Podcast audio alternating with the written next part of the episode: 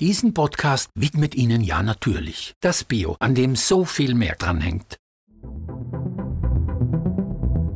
Ihr hört Edition Zukunft Klimafragen, den Standard-Podcast zu Klima und Umwelt.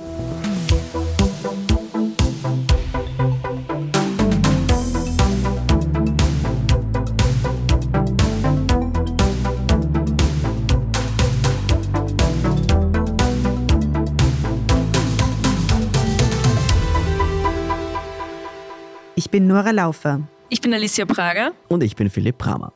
Die 28. Weltklimakonferenz ist geschlagen. Fast ein Tag wurde in Dubai überzogen. Am Mittwochvormittag gab es dann endlich einen Beschluss.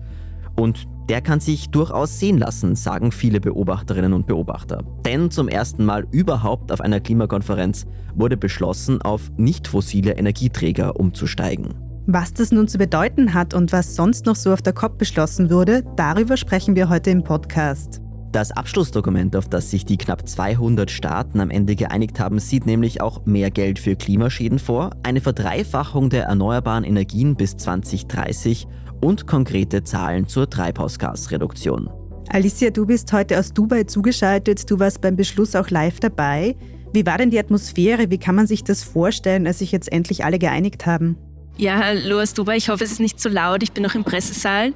Es ist alles wahnsinnig schnell gegangen heute Vormittag. Al-Shabaab hat das Plenum eröffnet. Wenige Minuten später hat er dann den Entwurf, den er in der Früh geteilt hat, für beschlossen erklärt. Dann war kurze Stille im Plenum. Alle waren perplex. Danach Standing Ovation. Und dann hat sich gleich eine Vertreterin von Samoa gemeldet und klargemacht, dass das den Inselstaaten nicht reicht, was auf der Klimakonferenz herausgekommen ist. Denn anscheinend wollten sie zwar dieses Ergebnis nicht blockieren, also sie begrüßen schon, dass es einen Fortschritt gibt, aber gleichzeitig zeigen sie, dass es einfach sehr viel mehr braucht und dass dieses Abkommen nicht reicht, um ihre Zukunft zu sichern.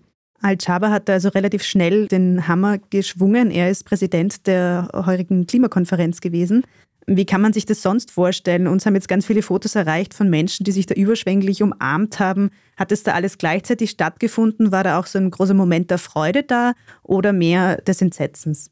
Es war schon ein Moment der Freude da. Also es gab auf der Klimakonferenz diesen Tiefpunkt vor ein paar Tagen, wo ein Entwurf vorgelegt wurde, der wirklich nicht gegangen ist, wo Fossile dann gar nicht mehr, also wo dann nur noch von der Reduktion von Fossilen die Rede war und der auch sonst sehr schwach war. Und jetzt hat halt Chavez hingelegt, dass das sozusagen nach diesem Tiefpunkt, das jetzt nach einem sehr guten Ergebnis ausgesehen hat, überhaupt muss man sagen, dass er wahnsinnig gut in der Inszenierung dieses Gipfels war. Also man merkt, Konferenzen organisieren generell, das können die Emiratis und man hat gemerkt, haben wahnsinnig viel Geld hineingebuttert in diesen ganzen Prozess, haben sich teure Verhandler eingekauft, haben sich eine sehr durchgedachte Strategie zurechtgelegt. Am Konferenzgelände hat alles am Schnürchen funktioniert, die Logistik, alles, alles war durchgeplant. Und das hat man auch in den Verhandlungen gemerkt. Also es hat angefangen mit dieser Einigung zum Fonds für Klimaschäden, die so früh gekommen ist wie noch nie auf einer Klimakonferenz. Also gleich am ersten Tag eine große Einigung, das hat es noch nie gegeben. Und das hat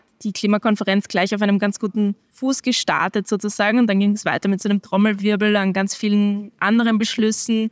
Al-Jabba hat es schon geschafft, seinen Bogen zu spannen in dieser Konferenz. So Dramaturgie ist geglückt. Jetzt am Ende sind natürlich nicht alle zufrieden. Es geht zu langsam. Also viel mehr kann man von so einem Prozess vielleicht auch gar nicht erwarten. Wird das für euch von zu Hause aus ausgesehen?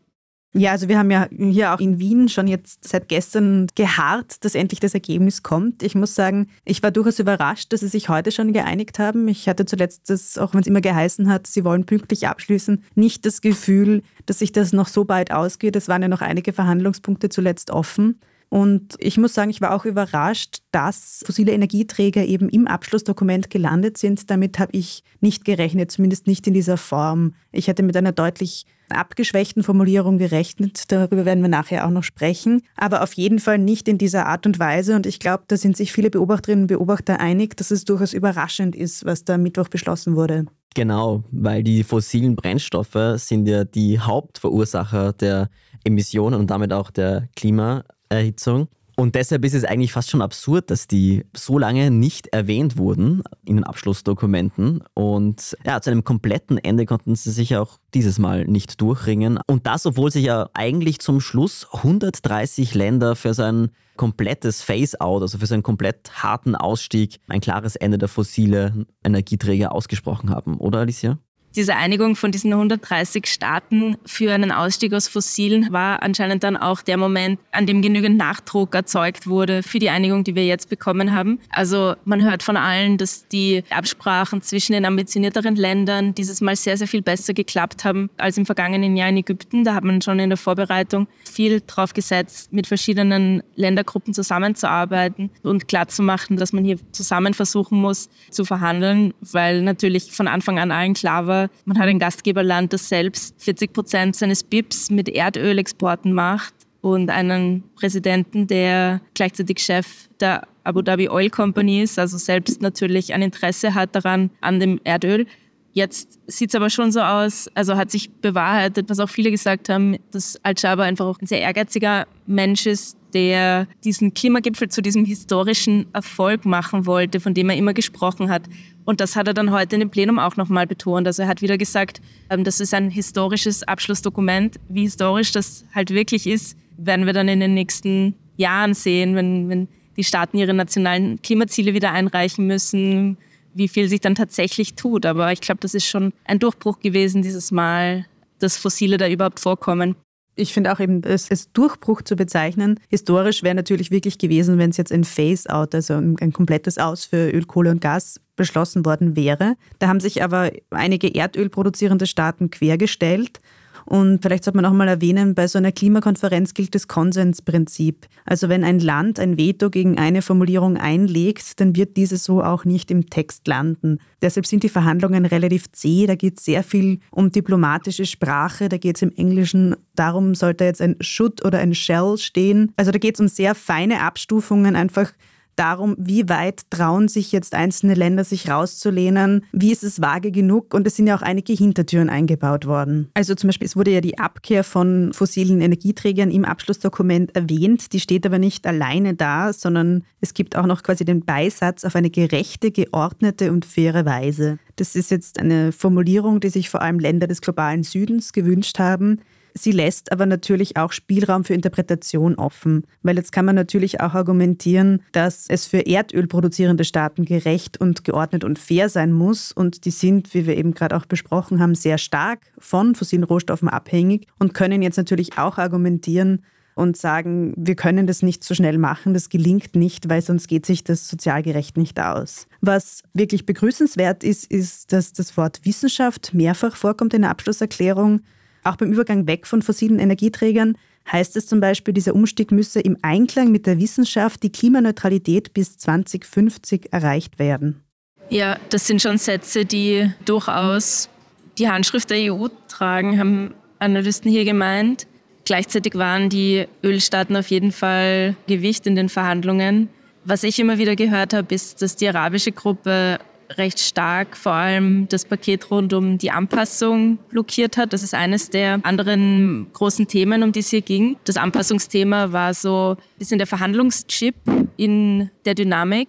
Die arabischen Staaten haben die Strategie verfolgt, das Thema Anpassung relativ lange zu blockieren. Und weil sie im Gegenzug wussten, dass es diese Zusagen zur Anpassung braucht, damit es auch im Klimaschutz, im Ausstieg aus den Fossilen vorangehen kann. Und das hat schon alles ein bisschen verschleppt. Also es ist gerade im Anpassungsbereich sehr, sehr langsam vorangegangen und bis heute sagen viele ärmere Staaten vor allem, dass jetzt gerade so beim Thema Finanzierung eher wenig weitergegangen ist dieses Mal. Also das sind jetzt vor allem die afrikanischen Staaten, die zwar sagen, ja, die EU gibt mehr Geld her als die USA zum Beispiel. Fun Fact, Italien hat genauso viel Geld geplätscht wie die USA. Aber trotzdem war hier so ein Ungleichgewicht zwischen wer gibt Geld und wer macht Zusagen im Klimaschutz, was jetzt für die EU ein Thema war, wo sie auf jeden Fall weiterkommen wollten. Das Geldthema wird uns dann nächstes Jahr besonders stark begleiten. Nächstes Jahr wird die Klimakonferenz der großen Finanzen.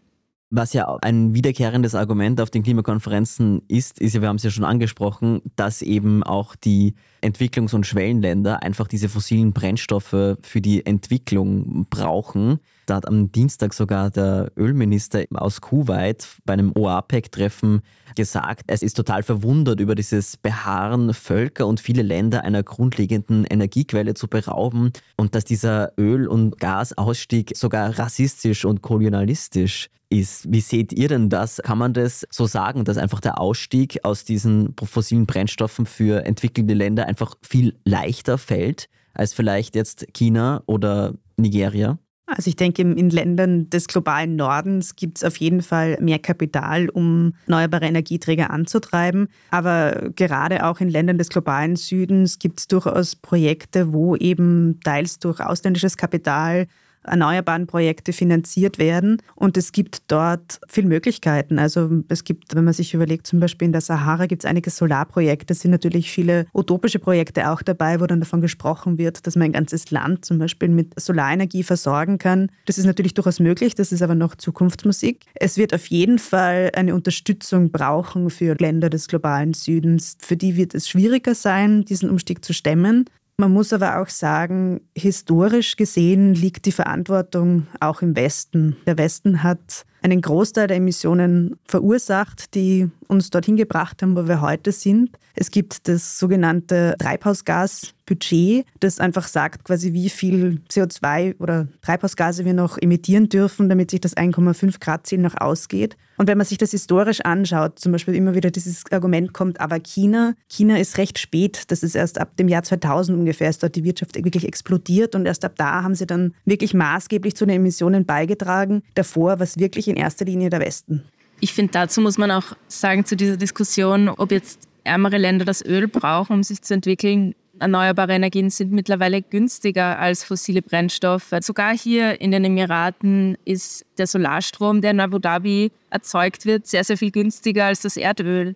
Und dieses Argument, dass es das Erdöl braucht für die Entwicklung, ist, glaube ich, so ein Spin, der ziemlich gefährlich ist, der natürlich dann aber, wenn man in einem, gerade in einer Stadt ist, die sehr reich ist und man weiß, dass das Geld aus dem Erdöl kommt, natürlich Nachdruck bekommt. Vor allem, weil man in diesen Ländern ja auch verhindern kann, dass sie praktisch die gleichen Fehler machen, wie die Industrieländer gemacht haben und einfach ihre Wirtschaft komplett auf fossilen Brennstoffen aufbauen. Also da kann man ja auch noch eingreifen und genau das verhindern, was im Westen passiert ist.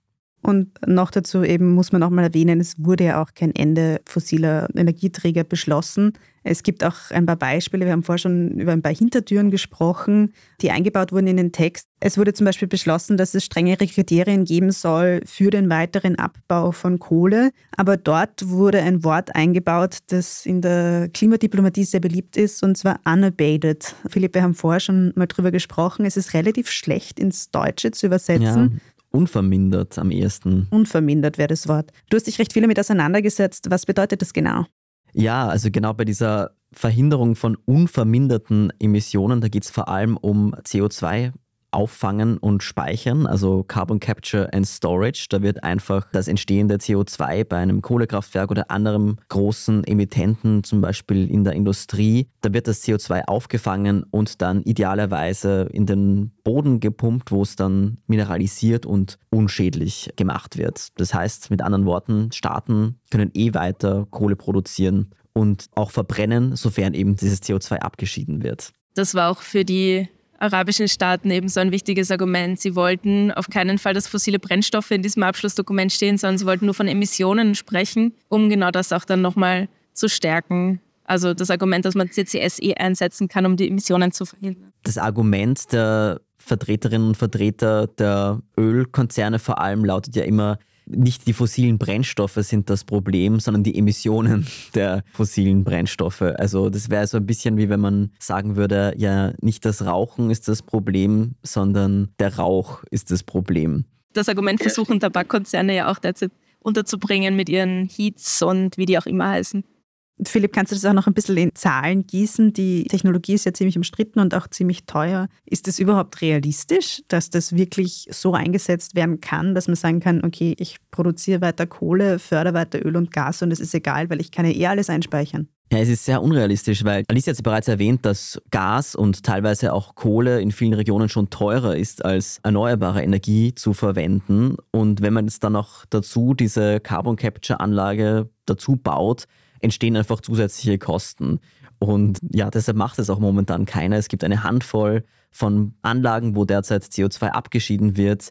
Und das muss man auch sagen, das funktioniert eher schlecht als recht. Da gibt es technische Gebrechen.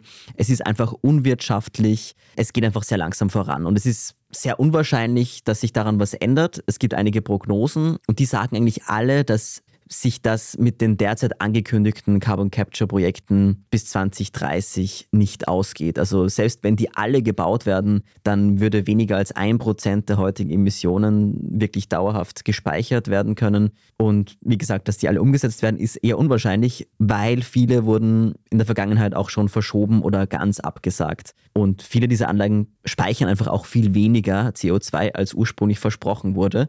Und was auch noch dazu kommt, das ist ja ursprünglich eine Idee, aus der Ölgewinnung, weil man das abgeschiedene CO2 dann oft wieder in den Erdboden presst, um noch mehr Öl zu gewinnen. Also diese ganze Technik kommt eigentlich aus der Ölbranche und deshalb wird sie von denen einfach so gepusht, weil das einfach die Lieblingslösung ist der fossilen Konzerne. Und das ist jetzt aber auch nicht die einzige Hintertür, die da eingebaut wurde. Was mir auch noch einfällt, ist zum Beispiel die Nennung der Relevanz von Überbrückungstechnologien. Das ist in den meisten Fällen Erdgas. Da geht es also darum, dass man quasi schmutzige fossile Energieträger wieder durch fossile Energieträger ersetzt, die aber halt ein bisschen weniger schmutzig sind, statt einfach zu sagen, wir gehen gleich auf Erneuerbare wo man dann zu einem Lock-in-Effekt kommen könnte, weil diese Anlagen einfach oft eine lange Lebensdauer haben. Absolut. Und eine Technologie, die da im selben Paragraph neben Gas als Brückentechnologie und CCS genannt worden ist, ist war auch Atomkraft. Und hier auf der Klimakonferenz haben wir gemerkt, dass sich so ein sich immer mehr Staaten für den Ausbau von Atomkraft interessieren. Im letzten Jahr war die Internationale Atomenergiebehörde von der UNO der einzige Vertreter der Atomkraft. Dieses Jahr waren es sechs verschiedene Organisationen. Da standen Jugendorganisationen herum, die mit Bannern gewachelt haben und mir hat jemand eine Banane in die Hand gedrückt, auf der gestanden ist, wenn man neben einem Atomkraftwerk lebt, ist man nicht mehr Strahlungen ausgesetzt, als wenn man eine Banane isst. Und man hat gemerkt, dass einfach doch die Idee, auf die Atomkraft zu setzen, stärker geworden ist. Darüber hast du ja auch geschrieben, Nora. Was hat denn diese Allianz geplant, die hier zum Start der Klimakonferenz gestartet wurde zur Atomkraft? Genau, das ist schon kurz erwähnt, dass diese Allianz, da haben sich einige Länder beteiligt, darunter zum Beispiel die USA oder Frankreich oder was etwas überraschender ist, Japan, die ja selbst, wie wir wissen, eine eher schwierige Geschichte mit Atomkraftwerken haben. Und die Allianz will die nuklearen Kapazitäten weltweit verdreifachen. Und das ist ein sehr umstrittenes Thema, weil zum einen ist natürlich die Produktion von Atomenergie sehr emissionsarm. Und nach wie vor gibt es natürlich das Problem mit der Endlagerung. Da gibt es noch immer keine Lösung, wie man eigentlich damit umgehen soll. Und natürlich gibt es auch Sicherheitsbedenken. Ich habe vorher schon kurz Fukushima angeschnitten. Auch das kann natürlich nicht ignoriert werden. Und dennoch setzen eine wirklich eine steigende Anzahl an Länderstellen auf Atomenergie und auch Deutschland, so wie man das zuletzt gehört hat, vor allem der konservative Flügel in Deutschland, ist da auch nicht mehr so abgeneigt, auch wenn man in Deutschland zum Beispiel der Atomenergie in der Vergangenheit jetzt schon Lebwohl gesagt hat. Mhm. Ich habe dazu übrigens etwas Lustiges gehört. Ich habe mit einem Energieexperten von den Philippinen gesprochen und der hat mir von einem Atomkraftwerk auf den Philippinen erzählt, das in den 80er Jahren fertig gebaut wurde und dann nie eingeschaltet wurde. Also ein zweites Zwentendorf. Ich dachte immer, dass Zwentendorf es nur in Österreich gibt. Dort gibt es dieselbe Geschichte und dort kommt dazu, dass das alte Atomkraftwerk von dem Diktator Ferdinand Marcos gebaut wurde. Jetzt ist sein Sohn an der Macht und der möchte dieses Atomkraftwerk jetzt einschalten, auch mit Rückenwind der USA und dieser neuen Atomallianz. Wir sprechen gleich weiter nach einer kurzen Pause.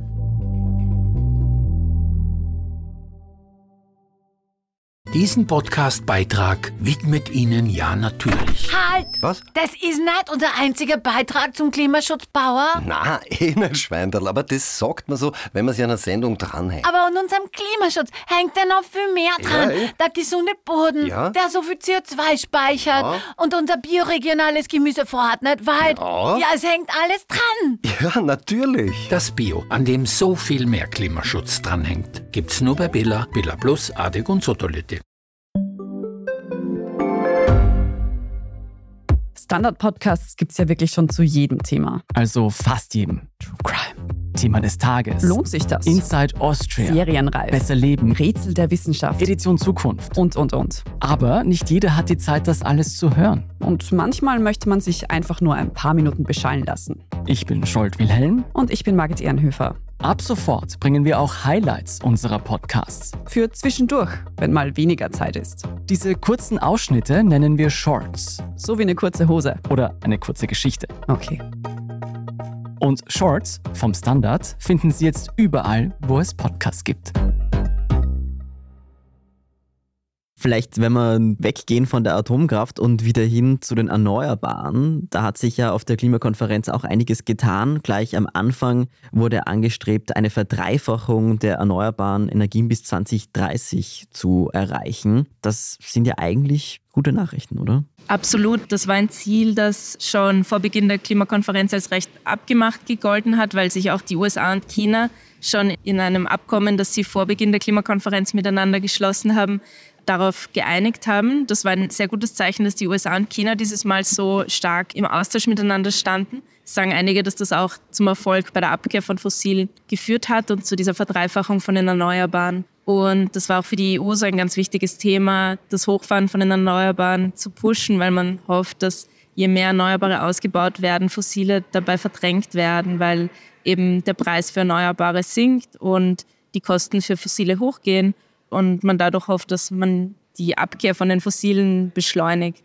Was ja auch für die EU und ich glaube auch für Österreich oder die österreichische Klimaschutzministerin Leonora Gewester ein wichtiger Punkt war, war ja auch die Verdopplung der Energieeffizienz. Also, dass man eben nicht nur immer mehr Energie produziert und darauf hofft, dass es dann irgendwann nur mehr Erneuerbare gibt, sondern dass einfach der Energieverbrauch pro erzeugten Produkt oder pro Dienstleistung einfach sinkt und dadurch einfach durch den Ausbau der erneuerbaren Energien die fossilen Energien verdrängt werden. Wie kann man sich denn das jetzt eigentlich genau vorstellen? Also müssen wir jetzt alle noch effizientere Glühbirnen installieren Grundsätzlich gilt vielleicht einmal festzuhalten, müssen tun wir gar nichts. Also das, was jetzt im Rahmen dieser Abschlusserklärung beschlossen wurde, ist komplett unverbindlich. Das heißt, die Staaten können jetzt nach Hause reisen und sagen, ja, sie nehmen das jetzt ernst. Sie können natürlich leichter zur Verantwortung gezogen werden, weil natürlich wird im eigenen Land auch gesagt werden, du Regierungsmitglied hast aber in Dubai für etwas gestimmt. Also verbindlich ist das Ganze nicht, aber was die Länder natürlich versuchen werden, die das jetzt ernst nehmen,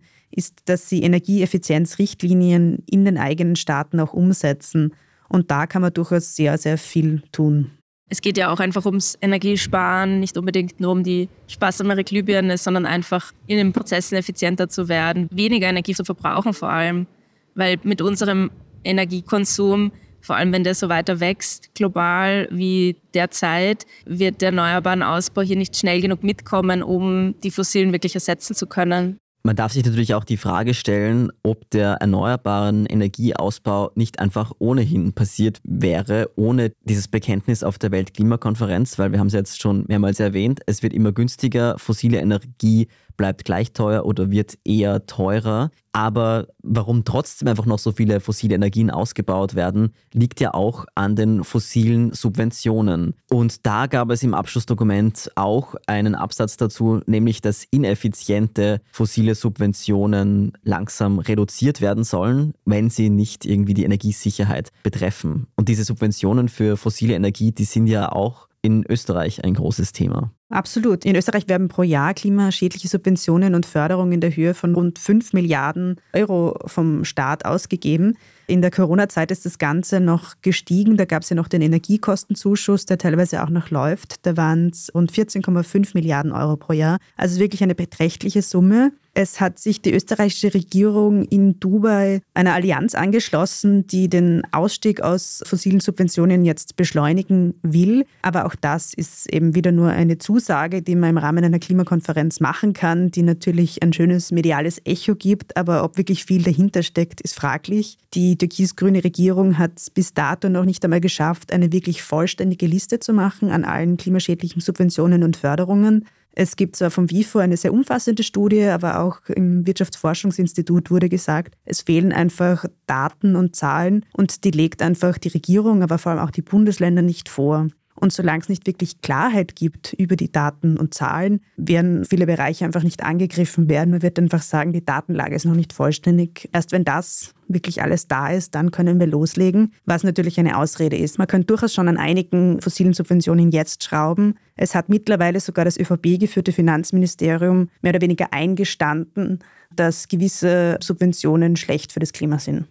Es war auch in dieser Allianz einer der Hauptpunkte, einfach diese Datenlage zu verbessern und mal aufzuschlüsseln, um welche Subventionen es denn eigentlich geht. Die Niederlande haben so eine Aufschlüsselung für sich gemacht, nachdem übrigens ganz, ganz viele Leute eine Autobahn blockiert haben. Selbe Protestform wie bei uns die letzte Generation oder sich dort tausende Leute angeschlossen haben.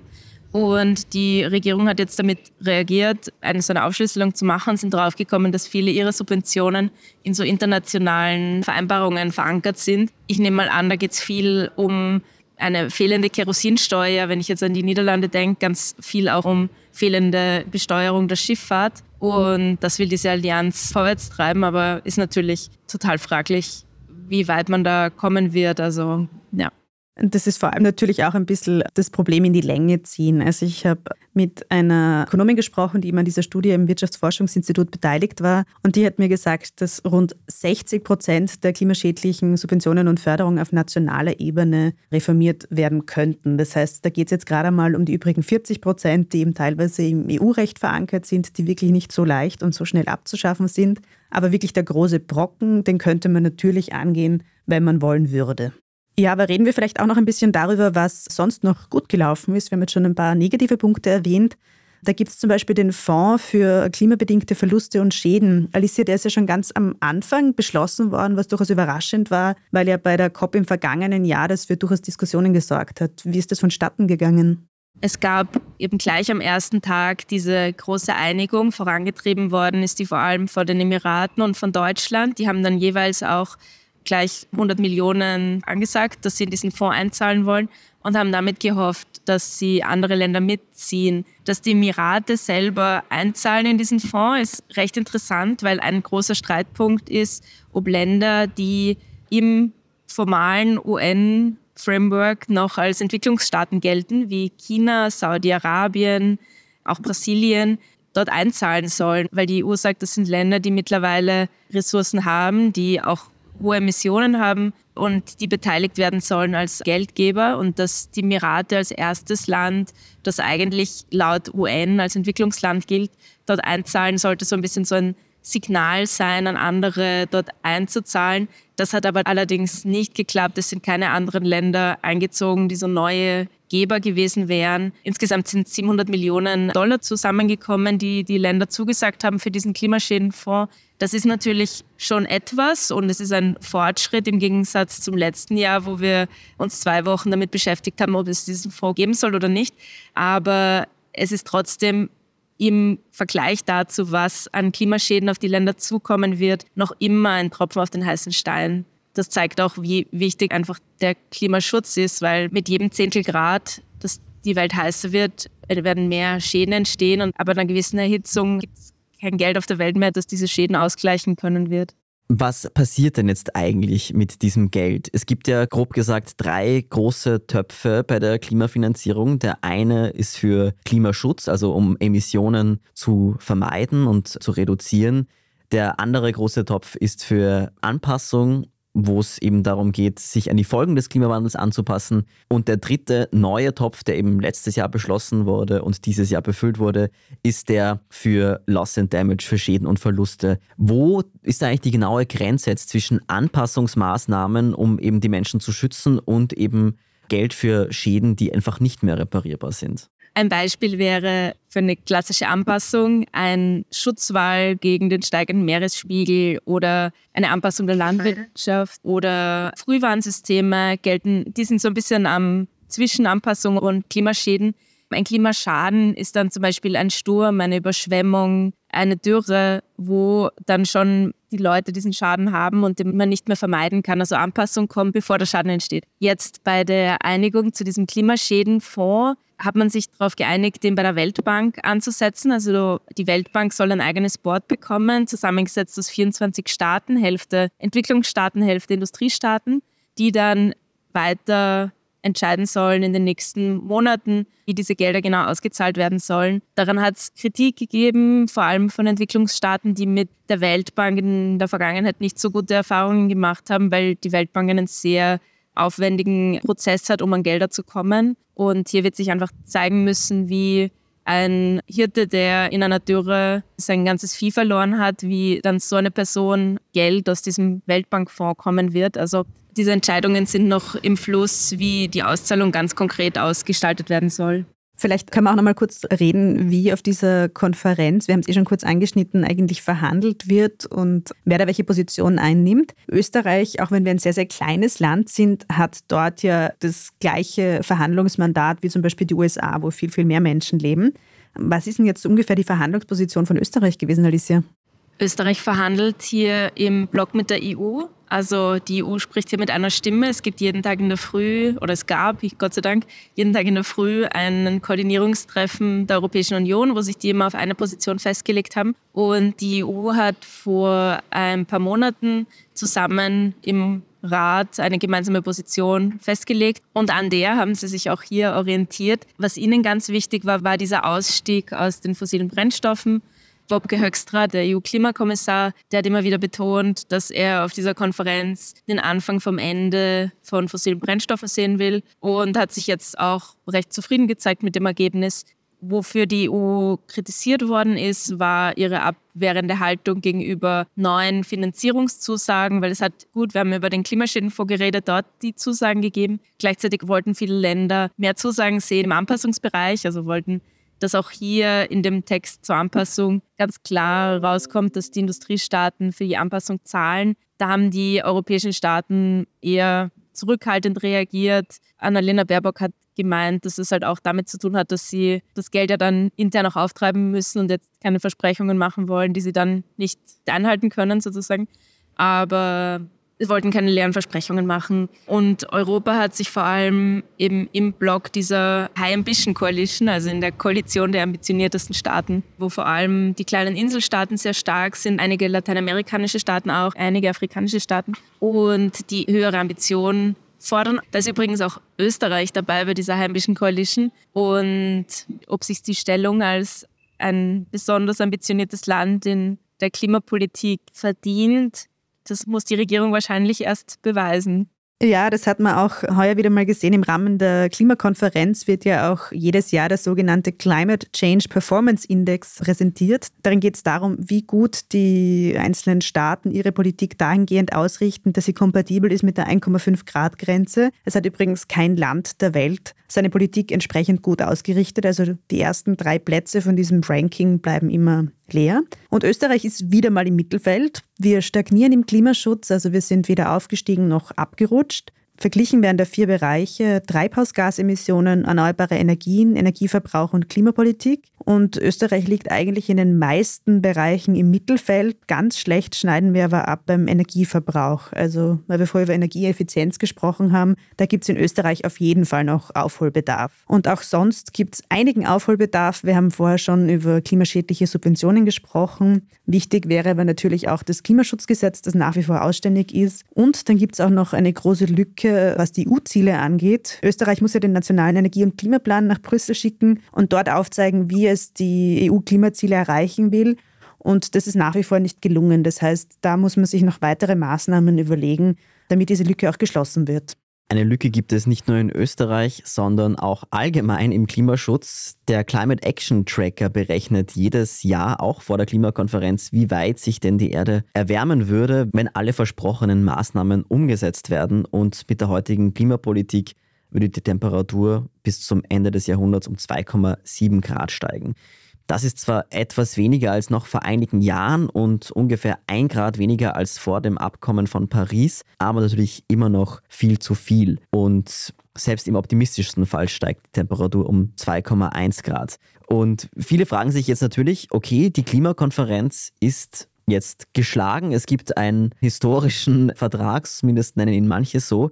Aber was ändert sich denn jetzt eigentlich konkret? Denn Umgesetzt muss das ja alles von den Staaten werden.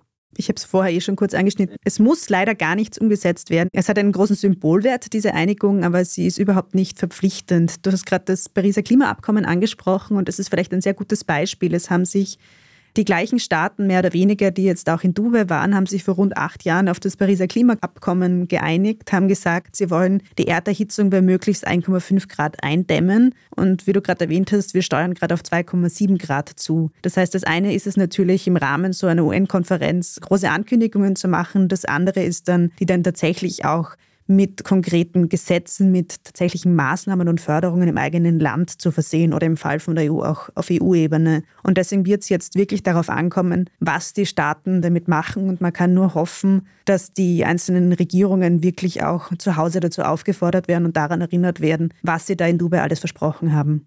Genau, ich denke, es ist da auch einfach wichtig zu sehen, was so eine Klimakonferenz eigentlich ist. Das ist halt eine Plattform, auf der einmal alle Staaten zusammenkommen, auf der ein Konsens gesucht wird. Dieser Konsens kann nie mehr sein als das, was auch Saudi-Arabien will oder zu was es überredet werden kann. Dementsprechend finde ich es so wichtig, dass darüber hinaus halt viel passiert, dass wir nicht auf diese Klimakonferenz zählen und man sich denkt, okay, hier liefern die Staaten oder sie liefern eben nicht. Nein, das ist halt ein OM-Prozess, der, glaube ich, schon wichtig ist, um dieses Gespräch aufrechtzuerhalten, dieses internationale. Aber gleichzeitig, worum es dann wirklich geht, ist das, was die Staaten zu Hause wirklich machen. Und sie ist natürlich auch ein bisschen ein Stimmungsbild. Also wenn 130 Staaten raus aus fossilen Energien wollen, dann ist es ja schon auch ein Zeichen, dass wir jetzt einfach in eine Phase eingetreten sind, wo vielleicht eine Kehrtwende stattfinden kann. Ja, und wie viel sich wirklich tut, werden wir auch im nächsten Jahr sehen. Und das ist auch schon das Stichwort, um hier langsam zu Ende zu kommen. Der heutige Podcast ist nämlich der letzte Edition Zukunft Klimafragen Podcast dieses Jahres. Und in diesem Sinne wünschen wir euch schöne Feiertage. Nächste Woche erscheint noch eine Folge Edition Zukunft von den KollegInnen. Und wenn euch dieser Podcast gefällt, dann freuen wir uns natürlich immer über Feedback an podcast.derstandard.at. Und wenn ihr uns unterstützen wollt, könnt ihr das mit einem Abo tun oder indem ihr Standard Supporter werdet. Mehr dazu auf abo.derstandard.at. Danke fürs Dabeisein und wir hören uns nächstes Jahr. Danke fürs Zuhören. Bis dann.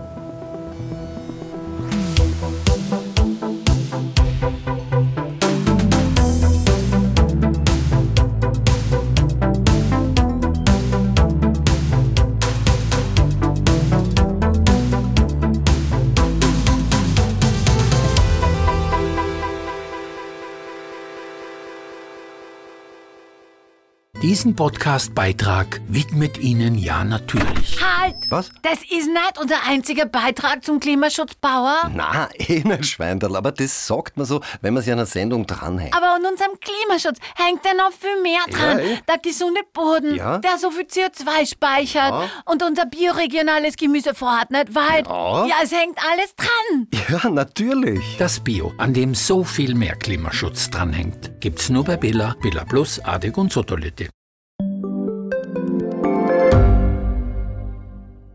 Gibt es außerirdisches Leben? Haben Tiere ein Bewusstsein? Können wir durch die Zeit reisen? Es gibt so viele große Fragen, die uns Menschen seit Jahrtausenden beschäftigen. Aber erst jetzt kann die Wissenschaft Antworten darauf liefern. Oder neue Rätsel entdecken. Ich bin Tanja Traxler. Und ich bin David Rennert. Im Standard-Podcast Rätsel der Wissenschaft gehen wir großen Fragen der Menschheit auf die Spur. Wir fragen Wissenschaftlerinnen, was in schwarzen Löchern passiert. Wo die Aliens bleiben Und die Fusionskraftwerke. und wo die Mathematik an ihre Grenzen stößt. Rätsel der Wissenschaft. Jeden Mittwoch eine neue Folge. Überall, wo es Podcasts gibt.